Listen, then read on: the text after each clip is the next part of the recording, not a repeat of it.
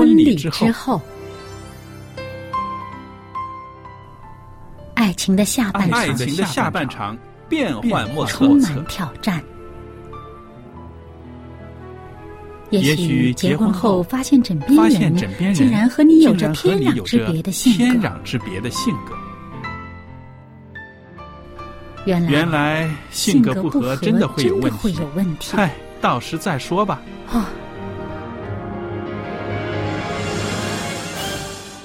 婚姻充满了不可思议的惊叹和风险，难以理解的神秘和惊奇，独特的喜悦和哀伤。婚姻生活，此一时风平浪静，彼一时怒涛万丈。幸福的婚姻不是没有冲突的，而是而是有能力解决冲突。两个人总比一个人好，因为二人劳碌同得美好的果效。夫妻夫妻一起承受生命之恩的，爱到永远，爱到永远，爱到永远。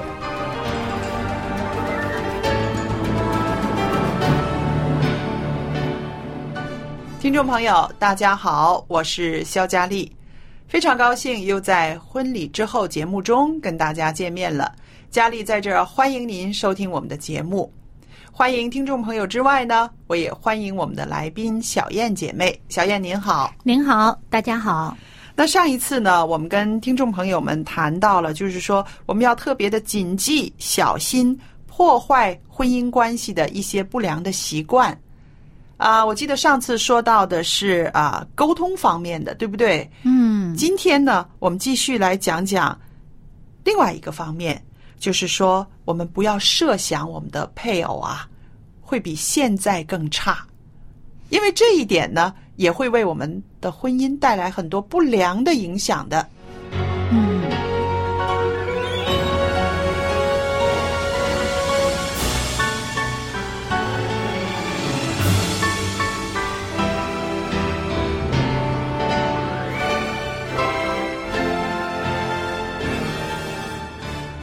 那说起来呢，其实啊，在婚姻生活里面呢，我们常常犯的这个毛病，就是说，我们发现了配偶的一些缺点，然后我们呢就会批判他了，批判他，他还不改，我们就会审判他。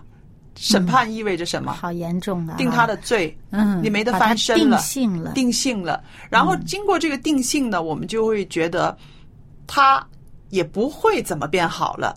嗯，那其实这种非常主观的啊，这种裁判呢、判断呢，在婚姻关系里面呢，它的杀伤力是很大的。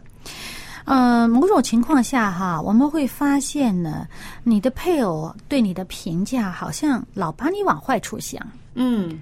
好像你想要做什么事情，呃，似乎的出发点他都认为是不好的，嗯嗯，或者说呢，他都认为你是有一个想达到一个很糟糕的目的，哦啊，这个时候呢，你就会心里边觉得特别受伤害。是啊，嗯嗯，其实有些人他是惯常性的有一种批判性思维，嗯，呃，他也不只是对配偶如此。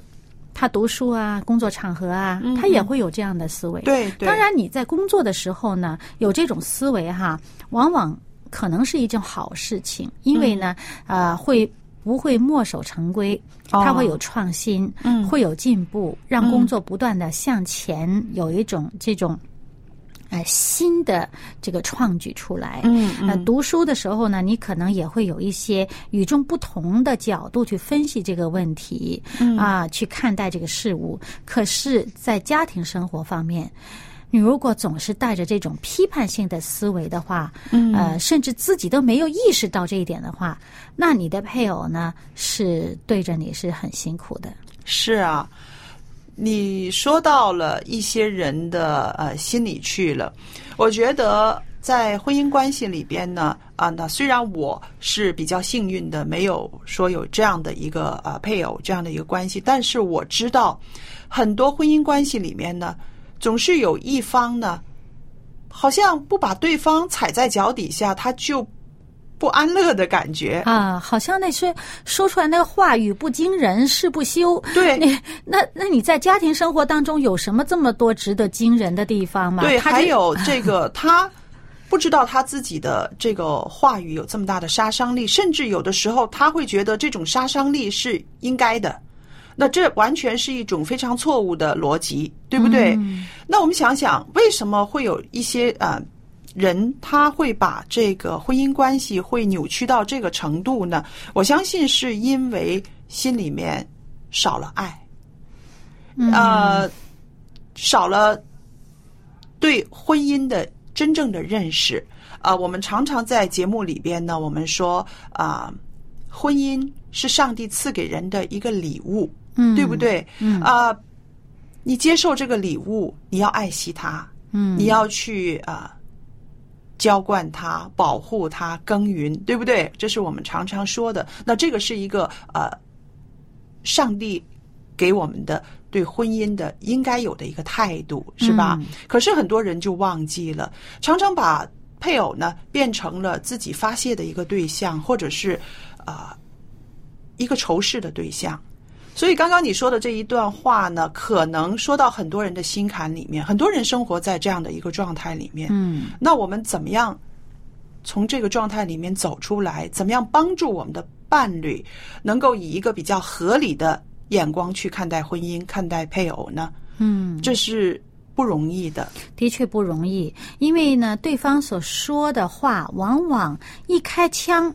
就是对你的否定，嗯一开枪就是对你想做的这件事情的不赞成，嗯。啊，他总是有一些负面的语言，好像永远没完没了的，都是一些负面的看法，嗯。好像把你看的，呃，似乎你这个人，呃呃，怎么就就就就就这么多不值得一提，或者说这么不值得、呃受尊重的这么一个状态，呃，其实有的时候他可能说这话的人他自己本身他没意识到这一点，对，他真的不懂，他没有觉得自己的话就这么伤人，嗯嗯。啊。可是听的人的确很受不了。那么，其实我们作为听的人呢，有的时候呢，也要学习，就是说，可能他这个人的思维模式啊，就是一种批判性的思维模式的话呢，啊、你要学会呢，他说的头三句话你都当没听见。啊哈。他可能实质性的话语呢，在三句之后，哦。头三句可能都是永远都是说不嗯。啊、no，哦，永远都是不赞成的。蛮有意思的。就像我曾经有一段时间呢，住在一个乡村里面，那么每天早上打开自来水的时候呢，我先要把那个水呢要放走，把那个比较不干净的黄的泥水呢把它流走，嗯然后。流了三十秒之后，或者一分钟左右呢，我才再用那个水，那么那个水就是清澈的了。嗯。就你刚刚说的这个，就好像我当时每天早上做的那个感觉。所以要耐着性子，对啊、你要习惯。如果你发现你的配偶或者是你家里的一个重要的成员，嗯，他这个习惯性的思维模式就是属于这种呃，凡是说不的，那么他有的时候是。其实还没有开始动脑筋想呢，已经先把这个不说出来了，已经先把否定的说出来了。那么其实我们就是需要要过滤一下，把他的这个、呃前边儿这个话哈，先把它略过去，对，别往心里去。是，然后去听听他后面的话的实质，就是他所解释的原因在哪里。嗯啊，可能他的分析，因为他的分析的角度会很特别，因为他是惯性思维呢，是跟一般人不一样的。嗯嗯所以你不妨听听他后面的分析角度是不是有可取之处。是。那还有一点呢，我觉得也应该呃大家特别注意的，就是说你的配偶现在是一个怎么样的状态，我们公平的去对待他。很多时候呢，呃，因为夫妻关系很密切，而且呢，大家已经是熟悉的。再熟不过了，所以我们往往除了用批判的眼光去看对方之外呢，有的时候呢，我们也像我刚刚说的是审判他，总会想到他没救了，他都这个样子了，他可能以后会更差。嗯，呃，就是缺少了一个盼望，嗯缺少了一个等待。嗯呃，我觉得这一点呢，也是我们大家都应该来仔细想一想，我们有没有这样子的偏差，有没有这样子的不公平的对待我们的呃配偶？那譬如呃，我们说在生活里面呢，有一些生活的小节，可能对方很不注意，啊、譬如衣服脱下来乱扔了，嗯，每次帮他收拾，对不对？嗯然后呢，很多人的一个惯性的一个话语呢，就是说，我看呐、到死你也不会改这个坏习惯了，哎，有没有听过 是电视上见过台词儿，是不是？经常有这样的，对不对？你你永远也不会，你就是这个样子了嘛，你不会改的了啊。看死了吧，看死了看死了嗯，我就觉得这个就是缺少了盼望。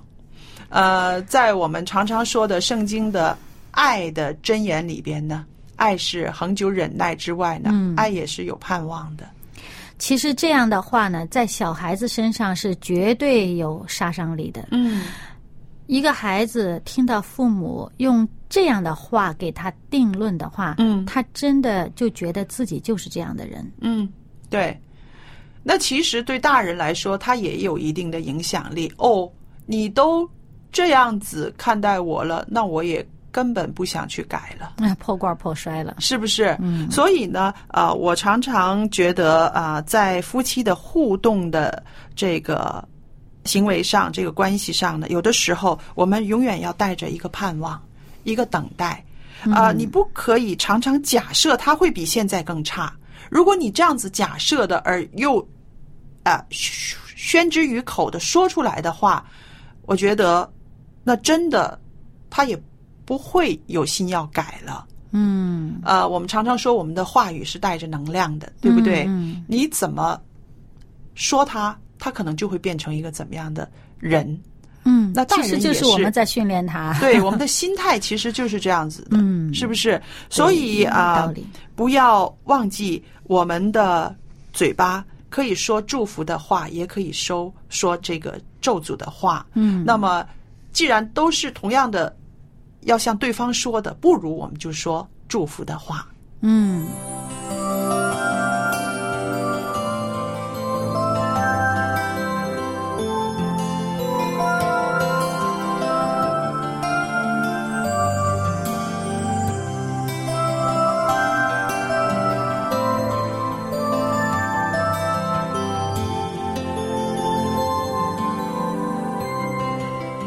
小燕啊，嗯其实我们都知道，呃，在婚姻生活里边呢，我们生活的越久呢，我们越熟悉对方的缺点，对不对？我们不是说发现，而是说越来越熟悉，知道了解他的弱点在哪里，对不对？嗯那好了，他既然有弱点，我也有弱点，那我们应该怎么样看待呢？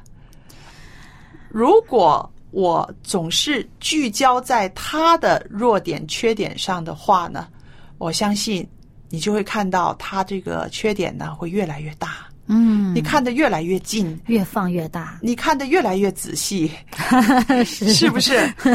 是，嗯，所以呢，啊、当你越看他的问题越多，越看越觉得这问题严重的时候呢，心里的不满也就越来越膨胀了。是。这种不满呢，一定会造成啊、呃这个最后会有一个爆炸的时候。是。那么这个一爆发，两个人不吵才怪了呢。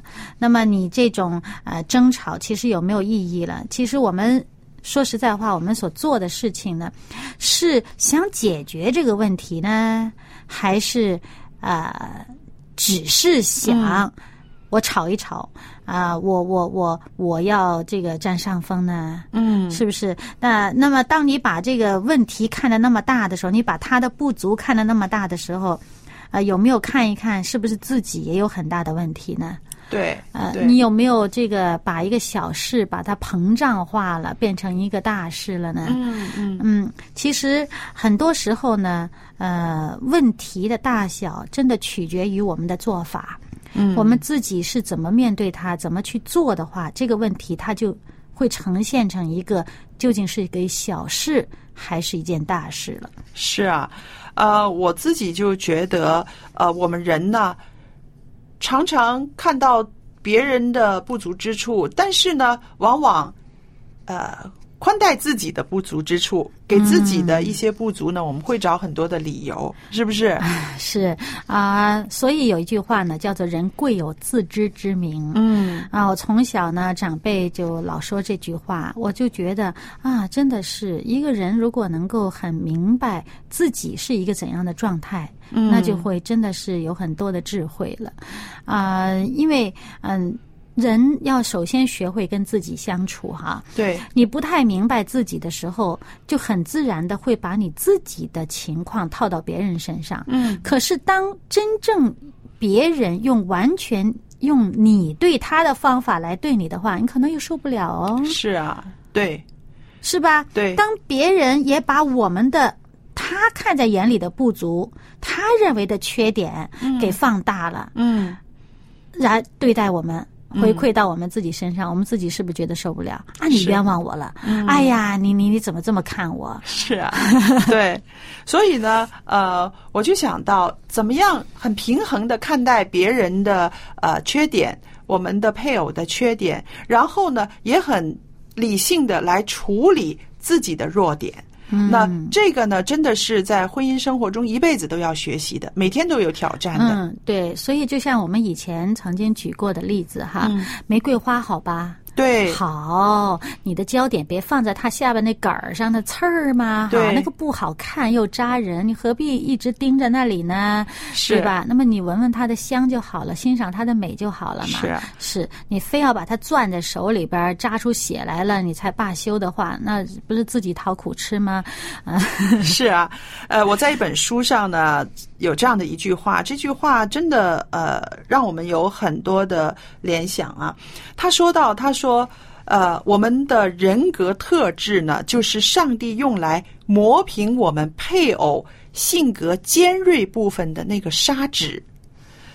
那我们都知道啊，这个沙粒它的刺激呢，能在蚌的里面呢制造出珍珠，是吧？嗯其实同样的，当我们的性格在相互的摩擦的同时呢，上帝也正在我们的婚姻中呢，制造出某一些宝贵的东西。啊，我觉得他这个比喻呀、我觉得需要留意的地方就是那个砂纸，他没有说用一把斧头，啊，对是不是？对，没有说用斧头，是如果说用一把斧头，用一把锯就把这个棱角都给锯了，你可能一下子还觉得挺痛的呢哈。对，砂纸慢慢磨，是啊很细腻的。对其实有时候你用手指去摸一摸那个砂纸，未必很粗糙。嗯，尤其是很细的那种磨磨砺工具用的，甚至说啊、呃磨砺啊、宝石用的那种锉，它虽然是个锉啊，嗯，它其实真的很细腻。是啊。那你说到这个砂纸磨是慢慢的磨，嗯，那我就想到了，在我的家庭生活中呢，曾经有一个这样子的经验。我的丈夫呢，他很喜欢穿白衬衣，就是他星期一二三四五五天，每天一件白衬衣。然后呢，啊、我就觉得可以穿点别的颜色的吗？因为白衬衣呢，我每次洗啊、烫啊都是很麻烦的，而且呢是要特别的去洗的，不能跟其他的衣服一起洗，对不对？嗯嗯所以我自己就在觉得，你能不能不那么固执，换一个颜色呢？其他的颜色像淡蓝色啊、淡灰色的一样，配衬起啊、这个西装来也是很好看的，对不对？嗯但是我们家那位老先生就不行，他就是从年轻的时候就是这个样子的，没有结婚的时候也是这个样子。那我心想，那没结婚的时候那衣服是拿出去外边洗的，现在结了婚了是我来洗，是不是可以换一换颜色呢，让我方便一点？那么他就是不改。好了，后来呢，我就去适应。我自己去适应，也想一些方法，呃，怎么样处理这个白衬衣的这个领子啊、袖口啊这些个比较容易脏的地方。慢慢慢慢呢，真的是过了这么多年了啊，我完全习惯了。嗯，他的这个习惯，他的这个特质特点呢，没有改，可是呢，我呢，却是很大的包容，而且不觉得这个是在给我带来什么麻烦的事情了。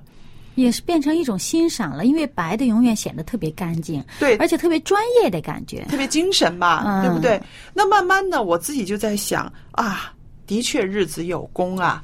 当年结婚刚结婚的时候，我处理这些白衬衫的时候的那种心浮气躁呢，已经没有了。嗯，呃，换来的呢是啊，心里很高兴的就接纳高兴，而且就是说，对我来说，它不再是一个什么大不了的事情了。嗯，就像刚刚你说的啊，它是慢慢的，不是说一下子我这个心态就能够改变的。嗯，是经过长年累月我自己的。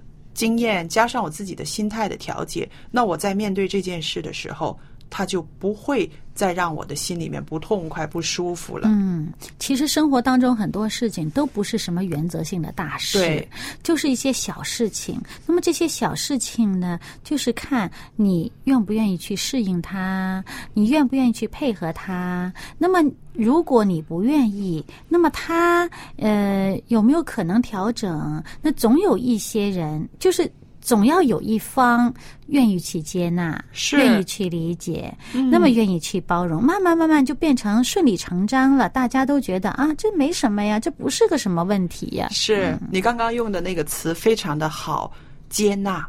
嗯，因为只有透过接纳，我们才能够。让对方成为我们的一部分，我们成为对方的一部分，而这不正是婚姻的意义吗？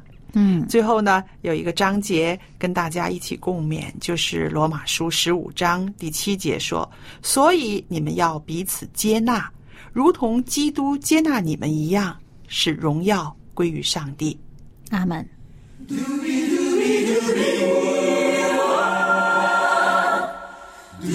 doobie doobie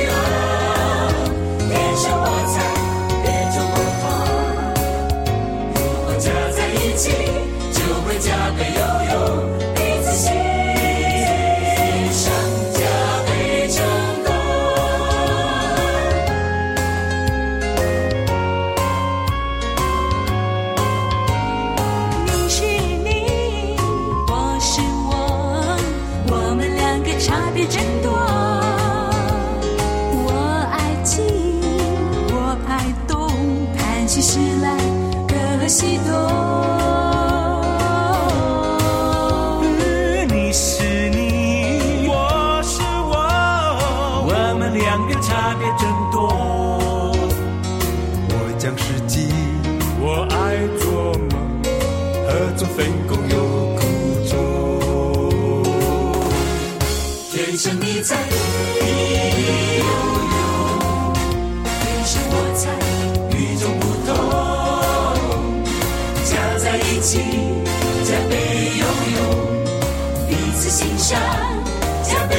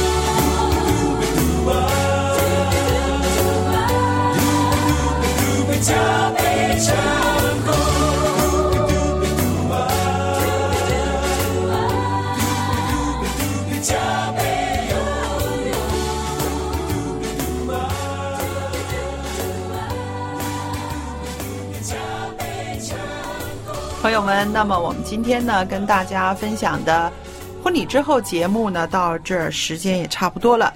很感谢听众朋友的收听。那今天呢，我在这儿呢也有一张光碟呢要送给大家的。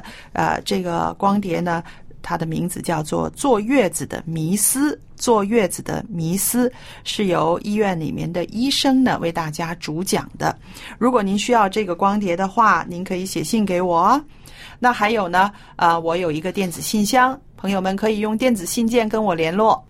我们的邮箱是佳丽汉语拼音佳丽 at v o h c v o h c 点 c n，我可以收到您的电子信件。好了，今天的节目就播讲到这儿，谢谢大家的收听，我们下次再见。再见。